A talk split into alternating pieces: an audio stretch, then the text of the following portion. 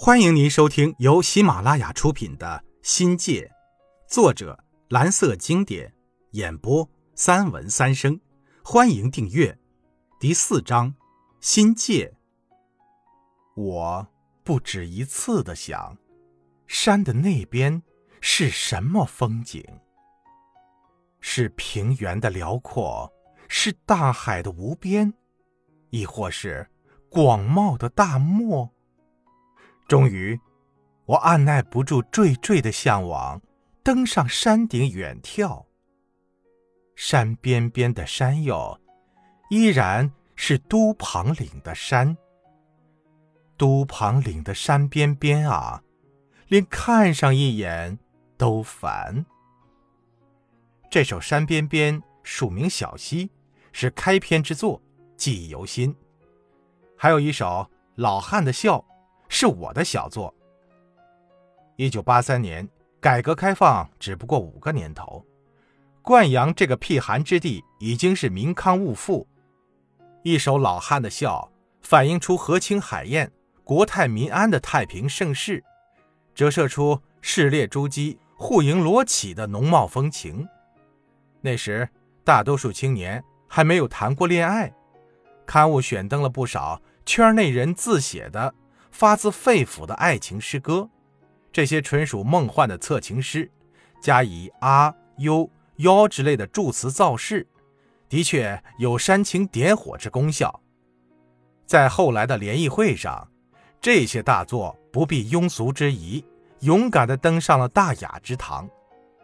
联谊会、赛诗会就像是才艺大展示，少不了胡兄的二胡、瞿哥哥的笛。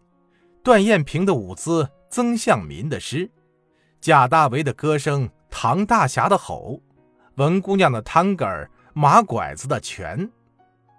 说起文姑娘，音容笑貌早没有一点印象了，毕竟三十多年过去了，但她的美定格在朦胧的记忆中。当时她好像是食品站的会计，这是一个性感风韵的青春少女，清纯文静。而又端庄，长着一米六五的身材，有一张白嫩漂亮的脸孔，眼睛啊时时透露出微笑，薄衫中衬托出她完美的胸线，时尚的喇叭裤勾勒出妩媚的身段一次联谊会散场后，她笑吟吟地上前拽住我的自行车，说她要参加高考，我是否能辅导她英语？看来我在县城里还小有名气。愿意在事业上拖他一程。在将近三个月的时间里，每周的星期日晚上，他就要到我学校的宿舍跟我学习英语。他的英语基础差的是一塌糊涂，学起来很吃力，要面对系统的语法、完形填空、阅读和写作训练，不是一件容易的事儿啊。以他当时的水平，一百分的英语最多能考出三十分。在她性格中充满着乐观与开朗。对于这么一个漂亮迷人的姑娘，我不好毁她的梦想。我从学生蒋淑兰口中得知，他俩竟然是好朋友。蒋淑兰私下告诉我很多有关文姑娘的隐私，她的喜好以及近期的生活动向。不知是受人之托，还是有意为之，蒋淑兰一有机会。就在我面前表露文姑娘的好处，我在惊叹蒋淑兰的开放和大胆的同时，也对一生中从未有过的这种独特体验感到好奇和兴奋。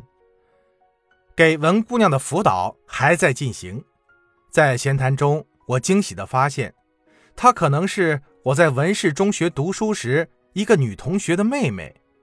我真不敢相信，当年那个扎着羊角辫儿。时常跟在她那如雅典女神般高贵的姐姐后面的小女孩，已出落成一个大美女了。她圆圆的明亮的眼睛，下意识的让我去捕捉她那漂亮姐姐的身影。正当我情窦初开之时，她姐姐呈现在我眼前的是最美的景色，是她吗？我不敢点破这种神秘，怕造成不必要的尴尬，也不想问。又怕有了戒律，交往倒拘束起来了。我就说啊，你很像我的一位同学。他咯咯的笑，他说知道。我大概能猜出这话的寓意。我说，那你就是我的妹子了。他抿嘴又是一笑。他还说，他偷看了我和夫人的来信，肉麻死了。后来啊，不知是什么原因，他没再来找我上课。再后来，又听说凭他的执着考取了中专。到了一九九八年年底，跟蒋淑兰等一帮学生聚餐，蒋责备我说：“人家一个大姑娘找我补课，肯定是有那个意思。”还转告文姑娘的原话说：“我这人正派，是个好人。”这是一段甜美而又纯洁的回忆。也是我一生中少数几个望而观止的女人之一，在我眼里啊，没有任何一个女人的美能超过我的夫人。这种对美的追求和沉沦，完成了我那种坐怀不乱的修炼。我差不多已近似于不食人间烟火的魔力，飘飘然快变佛成仙了。我倒不是什么圣人，学会了抽烟，偶尔呢跟同事喝点小酒。功夫片还是看的。夫人求学后，人处于混沌状态中，除了教好书，什么也不想，算得上是胸无大志，前途理想通通不着边际。本来啊，我这人看世界、看人生半明半透，做人做事中规中矩，一辈子与世无争，人生平凡的再平凡不过了。有时就想啊，窝在这小县城里，跟娟儿成了家，安安稳稳的过着小日子，也不失人间的一大幸事。先成家，立不立业，管他呢。